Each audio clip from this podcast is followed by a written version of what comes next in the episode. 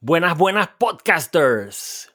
Mi nombre es Carlos Chamorro y este es Emprending Podcast, donde conoceremos las personas y las historias detrás de emprendimientos del patio.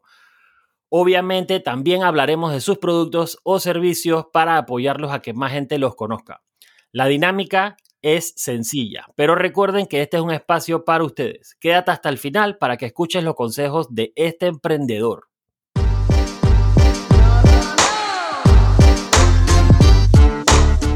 Hoy me acompaña nada más y nada menos que Alejandro Cohen Enríquez de Pública Apparel, que tiene un emprendimiento mega, mega hat. Bienvenido Alejandro y gracias por este tiempo donde compartiremos todo sobre tu emprendimiento y tu ruta de cómo emprender. Hola Carlos, gracias por la invitación. Yo feliz de estar aquí en el Emprending Podcast. Hey, bienvenido y gracias tiene, tu, siempre he seguido tu emprendimiento, me parece que todo lo que haces está mega cool. Ahorita vamos a explicarles qué exactamente es Pública Apparel. Em, y quisiera arrancar este podcast que nos cuentes quién es Alejandro, a qué te dedicas y cómo terminaste o qué te impulsó a emprender. Bueno, eh, yo soy administrador de empresa como carrera, ¿no? Estudié eso en la universidad y también soy abogado, mi segunda carrera que acabo de, terminar. Entonces, em, ¿qué me impulsó a este, a este emprendimiento? Muy sencillo, mi primer trabajo en Panamá fue con un grupo grande que distribuía eh, ropa y, marcas deportivas y fue algo que me empapé desde el, desde el inicio de mi carrera profesional. Eso fue allá como por el 2010. Y bueno, toda la vida he sido eh, deportista, me gusta, fui selección de Panamá en fútbol americano dos veces, eh, yo practico diferentes deportes hasta que tuve una lesión, eh, pero al final del día siempre he sido una persona bien activa y soy consumidor de ropa deportiva, además que me gusta, no sé, pues me, me, gusta eso, siempre he sido como fan de la ropa deportiva, la ropa en general. Y em, cuando comencé a trabajar con el grupo grande este, me empapé mucho en el tema de, lo que es el back office de, de, lo que es la producción de ropa deportiva, la distribución de ropa deportiva, la venta, eh, la creación de marcas. Y acá en, el tema de, abogado también me empapé en lo que es eh, el registro de marcas, el tema de, de las leyes comerciales, la protección de la marca, eh, etcétera. Detalles que uno no ve cuando solamente te empapas en, un área del negocio. Claro. Dependes de un abogado o de un tercero, ¿no? Pero y esa, como, yo estuve estudiando eh, y, fui como que a la misma vez aprendiendo de esto, como que fui una navaja suiza, pero no, tan sharp, porque cuando tú estás empezando, a, a veces las lecciones las aprendes a los golpes. Entonces, eh, nada, por si acaso, ahí está el resumen. Yo soy una persona que, hace de todo un poco. Belleza, man, belleza. eso se trata al final, porque, porque eso, eh, y uno, y uno piensa que la vida de, emprendedor es bonita y que todo es color de rosa, pero, pero al final no es así. O sea, al final eh, vas a pasar por malos momentos, vas a pasar por momentos donde te sientes solo, vas a pasar por momentos donde, donde, tú, donde lo que tú decías, que tu marca, eh, alguien quiere joder tu marca, alguien quiere hacer algo a tu marca, te quieren robar la marca, o sea, un, emprendedor pasa por momentos bien difíciles. Eh, obviamente también hay esos momentos de color de rosa y esos momentos donde entra la plata y te entran los pedidos y estás volando, eh, pero, pero es una montaña rusa y, y, y el conocimiento que tú tienes es súper interesante porque esos son los típicos casos que le pasa a un emprendedor. Pues, o sea, tengo una buena idea, tengo un buen producto, ya, ya empecé a venderlo, pero uno no, uno no está pendiente de que, oye, necesito tal registro, necesito tal, necesito registrar mi marca, necesito registrar mi negocio, tengo que pagar impuestos. Ese es el lado feo del emprendimiento. Totalmente. Eh, y, bueno, hay gente que le hace falta asesoría y, bueno, están, están, naciendo, están naciendo este, este, esta figura de abogados de, de, de, emprendedores o que quieren apoyar a emprendedores y eso también es súper bueno porque ese es como the dark side del emprendimiento y, y, necesitamos ayuda si en verdad queremos que el emprendimiento en Panamá surja eh, crezca y, se mantenga, que es la, la, parte más importante. Sí, claro, porque, bueno, creo que ahora va a entrar en vigencia a final de este año la ley nueva de emprendimiento, de sociedad Amén. de emprendimiento. Pero mientras tanto, la gente que quiere abrir un negocio tiene que abrirlo como si fuera una empresa enorme. Entonces, los gastos iniciales suelen ser eh, un poco... De tu cuánto del capital. Sí, pero suelen ser un poco elevados simplemente para tener la empresa eh, bien establecida con el margen de la ley, ¿no? Eh, tener una sociedad anónima si quieres. Yo no tengo sociedad anónima, yo registré mi marca nombre eh, personal. Mi aviso de operación, esta persona natural soy yo, pero mi nombre comercial es Pública Apparel. Entonces, em, tienes que saber qué, qué vas a hacer con tu marca. Primero que nada, no sé si vas a preguntar eso más adelante, pero primero que nada tienes que tener un logo, tienes que saber cuál es la identidad de tu marca. Exactamente, ahí se empieza. No sé si, si vas a tocar ese tema, pero bueno, claro. una vez ya tienes eso, tienes que, que registrarlo, porque es muy bonito tener el logo y, y regarlo en las redes sociales y que la gente diga, hey, qué logo más pretty, o tus diseños. Si vas a imprimir, en mi caso, si vas a hacer un diseño que se masificó, o sea, fue una vaina que hasta el sol de hoy me siguen pidiendo cinco años después de que lo hicimos, el de Cardio de Doña, yo lo tuve que registrar, eso, Cardio de Doña, no, en serio, eh, yo lo registré. No, es que me río por el cardio de Doña, porque el diseño, todos los diseños de tus productos son buenísimos, man. buenísimos. Y yo creo que esa es parte del éxito. Sí, sí, digo, yo conseguí un diseñador gráfico, contacté a varios, conseguí, creo que de los mejores de Panamá, que se llama Arturo Alzamora, es un, es un genio, es un crack. Y él fue la mente maestra, digo, obviamente con lo que yo le pedí, él lo hizo a su estilo y me fascinó. Y gracias a, a eso, él también me hizo el logo y otros diseños más, pero el de Cario de Doña, como eso vino, voy a echar, voy a adelantar un poco la historia, no sé. Yo, yo, lo que te iba a decir es que antes que entres en el, si quieres, porque me gusta el tema de cardio de doña y qué pasa con eso, pero me encantaría que, que cuentes un poquito para la gente que no conoce Public Apparel, eh, que les cuentes qué es Public Apparel y, y, y, cómo terminaste, o sea, cómo terminaste haciendo esa marca en específico y, por qué. O sea, que si expresa como tú eres, que si expresa lo que tú, tú querías eh, y, que me cuentes un poco de eso. Sí, cómo no. Em, bueno, Pública Apparel comienza como una idea que yo tuve en el 2015. Okay. Yo tenía, bueno, todavía tengo estas amistades. Una de mis mejores amigas es Paula Carballeda, mejor conocida como Paula Shotgun. Paula Shotgun. Correcto. Katiana Castillo también es gran amiga mía y Abdelito, el fotógrafo, Abdelito Troy. Nosotros usualmente como teníamos un horario un poco más ejecutivo, frecuentamos el gimnasio y hicimos como un grupito de entrenamiento porque no íbamos a la hora de donde todo el mundo iba, sino que como teníamos un horario más flexible, eh, entrenábamos, logramos entrenar a la vez. Entonces ese grupito, como que hicimos un bonding y nada, entonces cultivamos esa amistad. Y en el 2015 a mí se me ocurrió regalarles Em, un suéter de una marca de CrossFit que todavía me gusta, Buco, una marca gringa, que tenía influencias hawaianas. Y el suéter decía Ohana, como no sé si, si viste el Lilo and Stitch. Ohana. Sí, sí, claro, por supuesto. ellos tienen ese flow hawaiano y Ohana significa familia. Familia. Y Ohana es la familia que tú escoges, no es tu familia de sangre, sino la familia que tú escoges. Y me pareció muy cute y eh, compré los suéteres para todos, se los regalé y yo dije, puta, eh, perdón mi francés, y dije, oye, este suéter está bueno, esta calidad está buena. Em, y ahí fue donde se me prendió el foco y dije, hey, Panamá tiene la mala costumbre de no apoyar lo local y como que tratar de identificarse con cosas de afuera. Todos pecamos con eso, todos. Todos, totalmente eh, y la mayoría de los artistas panameños pegan afuera y después pegan acá. Em, y yo dije, hey, esto es una oportunidad que yo creo que la comunidad de CrossFit está creciendo. Es una comunidad bien alegre, una comunidad que a mí me gusta ser parte. Bueno, ya no soy por mis lesiones, pero me, considero que fui parte de la comunidad de CrossFit y la sigo apoyando. Me gusta el, la disciplina de CrossFit. Em, más que nada porque el bonding que uno hace con la gente de tu gimnasio, con la gente de, las, de los otros gimnasios, eh, sí, es súper cool. Es súper divertido y esa es la razón por la cual CrossFit pegó. Entonces, de ahí yo dije, hey, yo voy a hacer una, una marca de ropa, de ejercicio, donde nos enfoquemos en, en, cosas de aquí. Como que yo quiero hacer Panamá algo cool.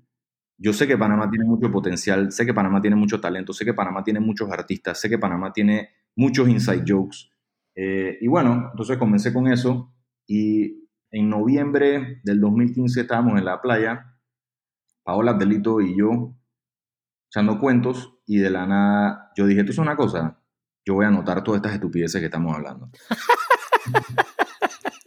Ahí donde están las peores ideas, güey. Lo juro. Entonces eh, decidí anotarlo. Lo escribí en mi celular porque no tenía un, un notepad. Y di- cuando llegué a la ciudad dije, hey, manos a la obra. Lo que ya yo sabía que era lo que quería hacer con los suéteres. Lo primero que hice fue obviamente el de cardio de doña. Hice el de squats para las babies. eh, hice uno que en ese momento decía RX, que RX es un término de CrossFit. eh, comer reps engorda. Son puras vainas de CrossFit per se. Y el otro era, creo que comencé con esos cuatro y el logo. Entonces, eh, Paola me recomendó a dos diseñadores gráficos, Arturo Alzamora, que fue el que eventualmente contraté, y Dallas Burns, que Dallas trabajaba en una agencia en ese momento y por eso como que no tenía mucho tiempo, eso fue lo que yo entendí, pero ella me mandó unas propuestas muy buenas, eh, pero eventualmente opté por Arturo porque Arturo tenía un estilo un poquito más a lo que yo quería, era un estilo más urbano, no tan agencia-like, sino que él, él era independiente en ese momento y el man es un, es un crack. Entonces, él, su, su, su, su fuerte son las letras. Él, él hace tipografías. Que Y- hace la tipografía de los Diablos Rojos. Ah, mira qué cool. Eso fue lo que hice. Esa- Esa combinación es súper importante. O sea, la combinación del- de la persona que tiene la idea con el diseñador gráfico que la plasma es una, es una combinación, es una relación casi casi. Clave. Es Porque, clave. porque es bien difícil que alguien entienda lo que tú quieres Exacto. y, y a, veces, a veces terminas diciendo, sí, dale, porque, porque es como que no, no logras traspasarle la idea, pero que te entiendan tu idea y que alguien la plasme es, es una de las mejor, uno de los mejores feelings que existe, la verdad. Exacto. Entonces, eh, bueno, como yo te dije, yo estaba buscando a alguien que supiera de tipografías. Eh, la otra opción era Alexander Wedges, pero él estaba un poquito fuera de mi, de mi presupuesto, que es otro crack, por si acaso. Eh, y nada, entonces cuando arranqué esto, yo no sabía cuánto me iba a costar, pero yo o sea, siempre tuve un consejo de lo que, que mi viejo siempre me decía, de que si vas a hacer una inversión, más vale que estés dispuesto a perder esa plata. O sea, tienes que saber que esa plata puede que te-. Exactamente. Entonces ahí yo vi mi cuenta bancaria y dije, bueno, yo puedo arriesgar un par de miles de dólares en esta vaina a ver si en el peor de los casos lo recupero y listo, o si la vaina en verdad despega, que es lo que yo tenía en mente. Y de ahí, 2015, 2016, hice los stickers, porque originalmente yo iba a, eh, o sea, siempre regalo stickers con las camisetas o con los productos que vendo, pero los La y las bolsas son del carajo. Gracias, gracias. son del carajo las bolsas. Eh, y lo- los stickers me llegaron antes que los suéteres. Y yo subí, bueno, voy a, voy a explicar. Obviamente cuando registré la marca hice todo, hice mi cuenta de Instagram y empecé a anunciar. Y obviamente la ayuda de Paola Catiana, el delito de que ya la marca existía en Instagram, hizo que la bola se regara más rápido. Porque siempre es bueno eh, tener algún tipo de influenciador.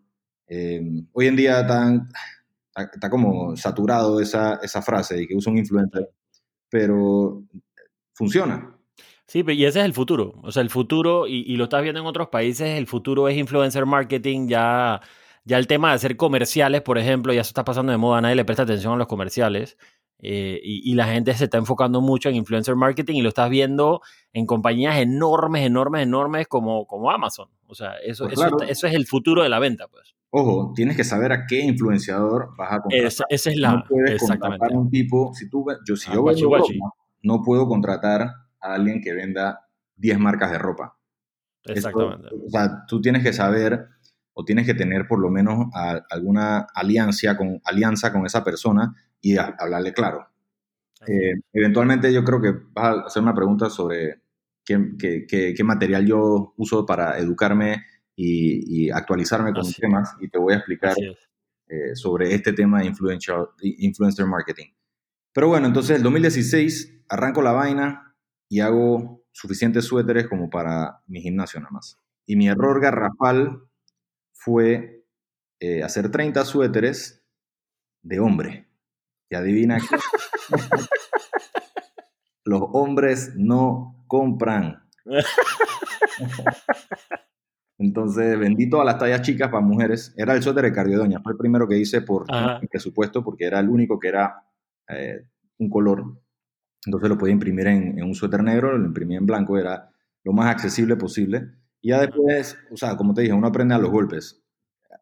Cometí el error de pensar de que como yo soy hombre, los hombres iban a comprar lo que yo hacía, pero me di cuenta que las mujeres son un poquito más eh, impulsivas con temas de compras de vainas Así. En tema de ropa son mucho más impulsivas. Bueno, yo soy compulsivo con la ropa, yo tengo un problema, por eso yo me identifiqué, dije, los hombres son igual que yo. Yo supuse, tuve una mala suposición ahí, pero ya ahora entiendo qué es lo que le gusta al mercado en general, que eso era algo que aprendí con el grupo donde trabajé originalmente, solo que en la inmadurez y, y bueno, la poca experiencia que tenía, como que no había eh, absorbido completamente el término y, cómo se estudiaba el mercado. Simplemente yo hacía lo que me pedían en esa oficina y nunca le di un poquito más. Ahora, cuando que hacer todo, tengo que estar más pendiente, tengo que analizar las vainas. Gracias a Dios las redes sociales te dan eh, los analytics y las campañas que hagan en Google AdWords y en Facebook y en Instagram, te dan analytics, quién llegó a ver tu vaina, quién cliqueó tu foto, quién cliqueó los productos, quién se metió en tu website. Todo eso influye. Entonces, si hay más mujeres de 23 a 35 años cliqueando mis, mis ads, yo voy a enfocarme más a mujeres. No offense para los hombres, sigo haciendo cosas de hombres, sigo haciendo cosas de gente un poquito más joven de ese rango de edad y también sigo haciendo cosas sobrias que le puede gustar a personas mayores de edad, de 35 años. Y nada, entonces tú sabes quién es tu, tu, tu grosor, quién es tu mercado fuerte y lo tratas de atender sin dejar a los otros mercados olvidados. O sea, tienes que atender a todo el mundo, pero te enfocas en quién es el que te da el pan de cada día, ¿no? Claro. Ey, tú me has hablado, Buco, de tu viejo, y, y, esa, esa, es una pregunta súper importante para, para, todas las personas que están empezando a emprender o que quieren emprender y no saben cómo. Es, es ese, ese soporte de, de que, que, normalmente es un familiar o normalmente es tu círculo cerrado de, de, amigos o círculo cercano de amigos. Pero tú me hablaste, de tu viejo y, y mi, mi pregunta para ti esa es, o sea, tu papá fue la, la muletilla esa que te, que te, ayudó a salir adelante, que te, que te guió, o, o, o, fue tu círculo de amigos, o sea, como un poquito para entender, porque no, lo, algo que normalmente pasa y con todos los podcasts que hemos hecho con emprendedores, lo que nos dicen es que yo tengo una idea, jajaja, y no se la quiero contar a nadie porque me la van a robar. Y, y es totalmente lo contrario. O sea, uno tiene que dejar a gente entrar para que te ayuden y te asesoren obviamente las personas que dejes entrar, o sea, tienen que ser personas de confianza y personas eh, eh, eh, que, tú sabes que te van a aportar al tema. Em, y, es interesante preguntarle a todos como que, ¿quién fue esa persona para ti que te ayudó en los primeros, en los primeros ¿qué? seis meses que estás arrancando? para, para que, tú sabes, la, la gente diga, hey, ¿sabes qué? puedo hacerlo con mi papá, puedo hacerlo con mi amigo, puedo hacerlo con mi, con mi amiga, puedo hacerlo con, con mi mamá. Claro. Eh, y es interesante esa, esa, parte de la historia, ¿no? Para responderte, mi viejo no sabía que yo estaba haciendo esto hasta que ya yo lo arranqué. La que me ah, ayudó fue mi madre, que no estaba muy contenta porque en ese momento, cuando arranqué, yo estaba empezando a estudiar Derecho. Ajá. Esto fue hace cinco años, ¿no? Que no te desenfoques, hijo. Exacto, porque ella, es la, dueña de la firma donde yo trabajaba, entonces mi Ah, para colmo. Estás estudiando Derecho, si te vas a distraer con esta vaina, no sé qué cosa, enfócate en el Derecho y aplica, o sea, usa tu, tu, tu proyecto este de marca para aplicarlo como si fueras un cliente de la firma, bla, bla, bla. Claro. Y yo dije, sí, sí, sí, pero mi mamá, o sea, como ella es una persona muy tradicional, ella no entendía cómo yo me estaba moviendo. Ella no entendía cómo la marca se estaba regando y cómo yo estaba generando ingresos a punta de las redes sociales. Y me decía, tú te la pasas en el teléfono, enfócate en tu teniendo clientes. La gente me escribe, no hay otra forma de contactarme si no es por el teléfono y por Instagram. Claro, claro. Entonces, nada, o sea, lo, lo más curioso de todo esto es que yo, a mi familia, por alguna extraña razón, yo nunca he dije consultado esto con nadie. Simplemente yo tuve esta idea, lo consulté con, con mis amistades, con el círculo que te dije. Le dije okay. Como fue un relajito para en ese entonces joder un rato, dije, jajaja, ja, ja, vamos a hacer los suéteres, jajaja, ja, vamos a hacer la, los stickers para empezar a regar la cosa. Yo sabía que esto tenía potencial. Yo sabía que esto podía llegar claro. a más de lo que yo estaba haciendo en ese momento. Pero, hey, uno no anda de que dándose golpe de pecho desde el principio porque uno está un poco miedoso. O sea, yo invertí un par de miles de dólares en esto suponiendo de que no lo iba a volver a ver más. Pero como yo estoy un poco preparado para estas vainas, yo dije, hey, yo sé que esto por lo menos me va a hacer recuperar mi dinero. En el peor de los casos, fue una linda experiencia y chao, pues, tengo mi backup plan que es mi primer diploma y el, el- el de derecho que eventualmente lo iba a conseguir. Entonces dije, bueno, eh, esto es por mientras. Porque adivina qué, yo cuando, tra- cuando trabajaba en la firma temprano, yo tenía salario de pasante. Por más que Wow. mamá era la dueña de la firma, Y eso no alcanza para nada. No, es que cuando, cuando es dueña de la firma te tratan peor. Cuando uno trabaja con los papás te tratan peor en salario. bueno, pues, para que aprendas, algún día todo esto será tuyo. Exactamente. Entonces, eh, nada, mi mamá me ayudó, Buco, eh, porque se preocupaba de que yo estuviera haciendo las vainas desordenadamente y en efecto, en su momento no estaba tan ordenado como, como, ¿Cómo estás ahora? como estoy ahora, pero aún sigo necesitando ayuda porque obviamente Claro. soy contador, hermano, a la hora de que uno tiene que estar declarando los impuestos, pagándole al, al fisco, Eso es horrible. eso es una porquería. Entonces yo necesito el contador de la firma que me ayude. Ahora soy un poco más habilidoso eh, a la hora de usar la, la plataforma de la DGI. Ajá. Sé más o menos qué es lo que tengo que hacer. Antes, o sea, nunca hago las cosas yo solito, siempre consulto. Hey, estoy bien. Si me dicen que todo está bien, cliqueo y presento, todo cool. Entonces, nada. Eh, pero sí, la gente que me apoyó, aparte de mi mamá y mi papá, cuando ya se dio cuenta que la vaina estaba andando, eh, fueron mis amigos del Círculo Cero. Las personas que estaban ahí me ayudaron a regar la marca, me ayudaron a promoverla. Eh, algunos me compran, bueno, me compraron, me siguen comprando porque yo procuro de que los productos sean de la calidad suficiente como para que, hey, la gente diga, esta vaina está buena, voy a seguir comprando. O dije, hey, esto está cool, eh, el producto no es... Sí, y, Tipo camiseta y- de carnaval. y uno- y tú esperas, y tú esperas de ese círculo de amigos que te den el feedback como, como, como es, pues. O sea, Que Claro. te digan las cosas como es para tú también mejorar tu calidad, pues. Eso es lo mejor. ¿Por qué? Porque si tú tienes un círculo interno que tú le digas, mira, estoy haciendo esto, y si te- estás rodeado de gente que te dice, sí, está del carajo, y a la hora de la hora es una porquería tu proyecto, esa gente no te está ayudando, esa gente te está perjudicando.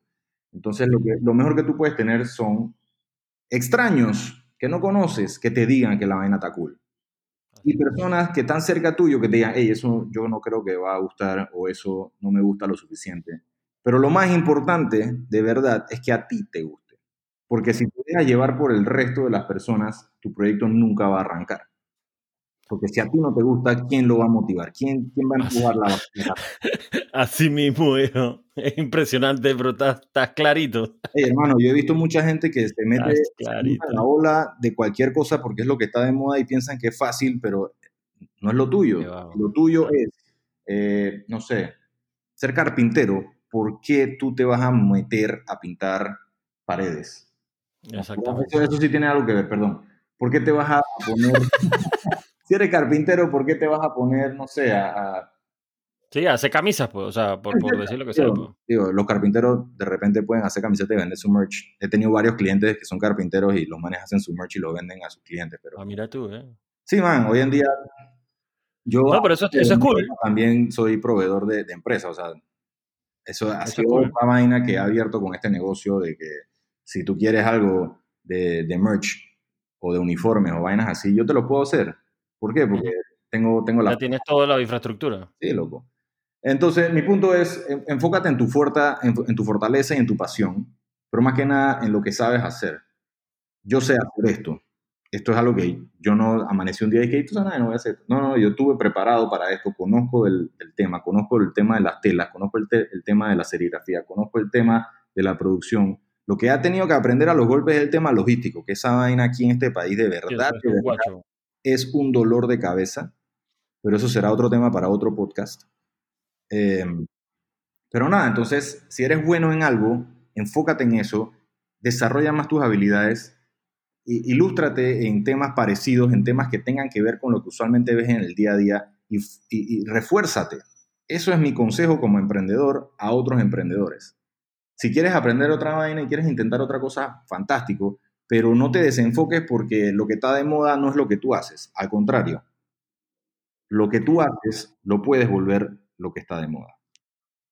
Sí, y al final, y al final, o sea, eso de, enfócate es súper importante y obviamente eso era una de las preguntas, pero qué bueno que lo, que lo adelantaste, porque, porque al final uno, uno cuando es emprendedor, tú sabes, quiere, quiere comerse el mundo y quiere aprender de todo para que, no, o sea, tienes que enfocarte en tu emprendimiento, en lo que tú tienes que hacer para sacarlo adelante y después vas aprendiendo todo el resto de las cosas, porque ponte que yo quiero hacer camisas, entonces en vez de estarme metiendo a buscar materiales y, y, y, un diseñador gráfico, me pongo a ver de digital marketing y me pongo a aprender de no sé qué vayan y qué hacen allá. No, o sea, enfócate primero y lo otro lo vas aprendiendo en el camino y, vas avanzando, pues, pero, pero lo, lo que, es, una, es una cosa súper importante, es sácalo como sea, man. Me explico. O sea, si quieres empezar a emprender, sácalo como sea, pero sácalo y lo vas mejorando en el camino, que esa es una de las cosas que ha cambiado hoy.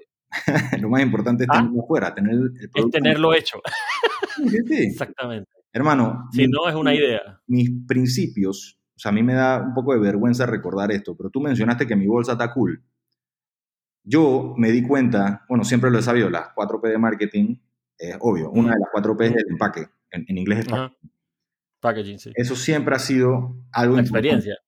que eh, brinda valor al, al, producto. Entonces, al principio, cuando yo hice las primeras que 100 camisetas que tiré, hermano, yo no tenía bolsas.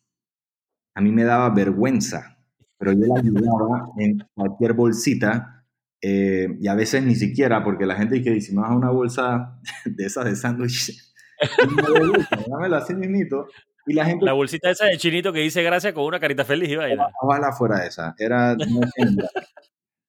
eh, y entonces, eso fue otra cosa que tuve que invertir, pero no me atreví a invertir porque obviamente hacer bolsas requiere hacerlas en grandes cantidades. ¿Por qué? Porque claro, por supuesto. La que te la va a hacer no te va a decir que dale, te voy a hacer 10 porque me caes bien. No, man, te van a pedir, dame te voy a hacer 100 o 500 o 1000 y dependiendo de la cantidad que tú hagas te van a cobrar de acorde al monto, ¿no? Claro. Y como te dije, al principio yo quería ver si esta vaina respondía lo suficientemente bien. Antes de invertirle más. Exacto, reinvertir en la vaina y ese era el modelo que yo tenía. Yo produzco, vendo, reinvierto, produzco y voy agregando más vaina. Entonces, cuando básicamente, si yo invertí mil dólares, yo los recuperé, yo agarré esos mil dólares y le metía 500 dólares más, entonces agarraba e invertía 1500 dólares, hacía más productos, hacía más checheres y, e iba agregando vainas. Lo, segundo que agregué fueron las bolsas, porque dije, no puedo estar entregando la vaina así al garete. Y la gente empezó a, a, ver la marca un poquito más profesional, un poquito más eh, respetable. Y eso, no te voy a mentir, fue, e, era un poco difícil porque yo estaba acostumbrado a las cosas un poquito más masticadas, porque cuando trabajas en una empresa multinacional grande, esta gente que distribuía las otras marcas deportivas, ellos básicamente te decían, hey, aquí está todo. ¿Qué es lo que necesitas? Aquí está todo. Si el, cliente necesita bolsa, aquí están las bolsas. El cliente necesita racks para montar la mercancía, aquí está la mercancía. Aquí está, claro. El cliente necesita otra cosa, aquí está. El cliente necesita ayuda con la logística, aquí está. Entonces, para mí eso era súper fácil, pero cuando me toca hacer las vainas a mí solito, y uno se olvida porque uno no, no, no anda pendiente. Ahí es donde uno se estrella, ¿no? uno empieza a tomar nota y que, ay, a la miércoles, necesito bolsa, necesito sticker, necesito esto, se me está acabando esta vaina, los clientes me están pidiendo esto, vamos, papá, y vas tomando nota, vas aprendiendo on the go.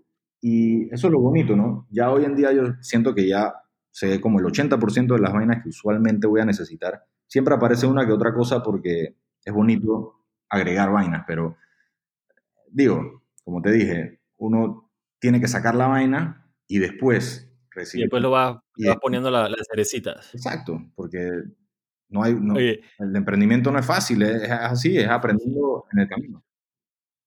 Te iba, a hacer, te iba a hacer una pregunta, pero creo que ya me la contestaste, pero quiero reforzar nada más que si es eso o no.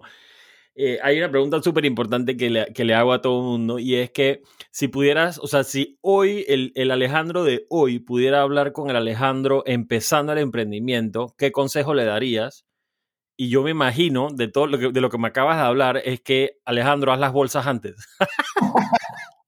Digo, ha sido genial, pero más que nada eh, le doy el consejo a todos los emprendedores que se empapen un poco en el tema de las finanzas de contabilidad, de análisis de mercado, de, y más que nada que, se enfoquen en su fortaleza, como te dije. Em, yo te voy a contar una anécdota que no me vas a preguntar porque no sé si estás anuente. Dale, dale, dale. Pero el primer año que yo arranqué con la marca, ya tenía un año andando. Y como te dije, estaba pegado al celular, Iván, y trabajaba en la firma de mi mamá. Y de la nada me aparece una oportunidad de trabajo en una empresa con una señora llamada Carla Arias.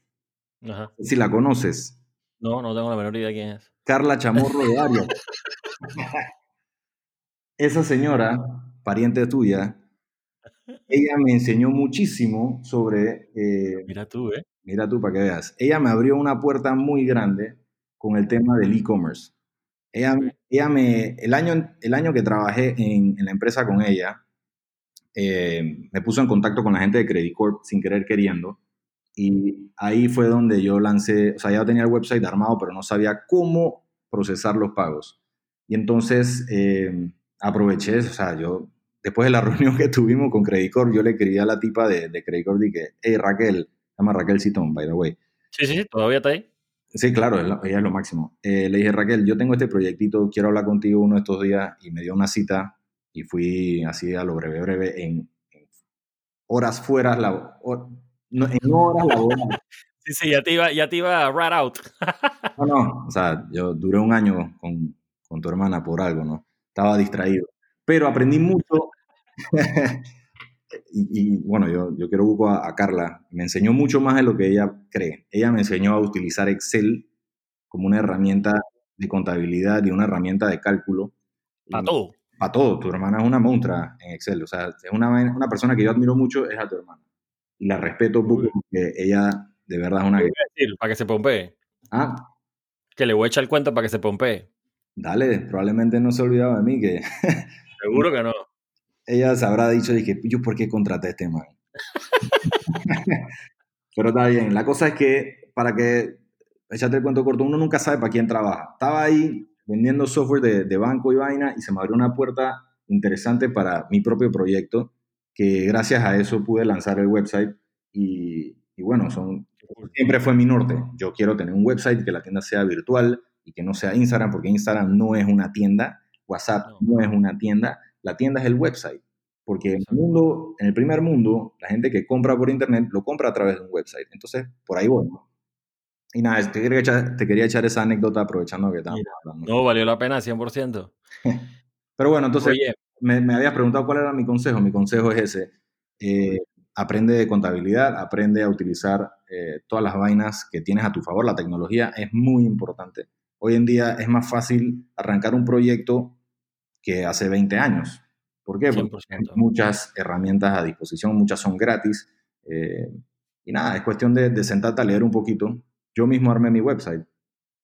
Ah, mira tú, ¿eh? Sí. Y listo. Me senté un par de días a leer cómo carajo se montaba una vaina y me monté en Shopify y listo. Plan. Bam, lista la tienda. Hey podcasters, gracias por llegar hasta aquí. Tuvimos que partir el podcast en dos partes ya que el tema estaba buenísimo. Todos los consejos de Alejandro están a otro nivel y te recomiendo que vayas ya a escuchar la parte 2.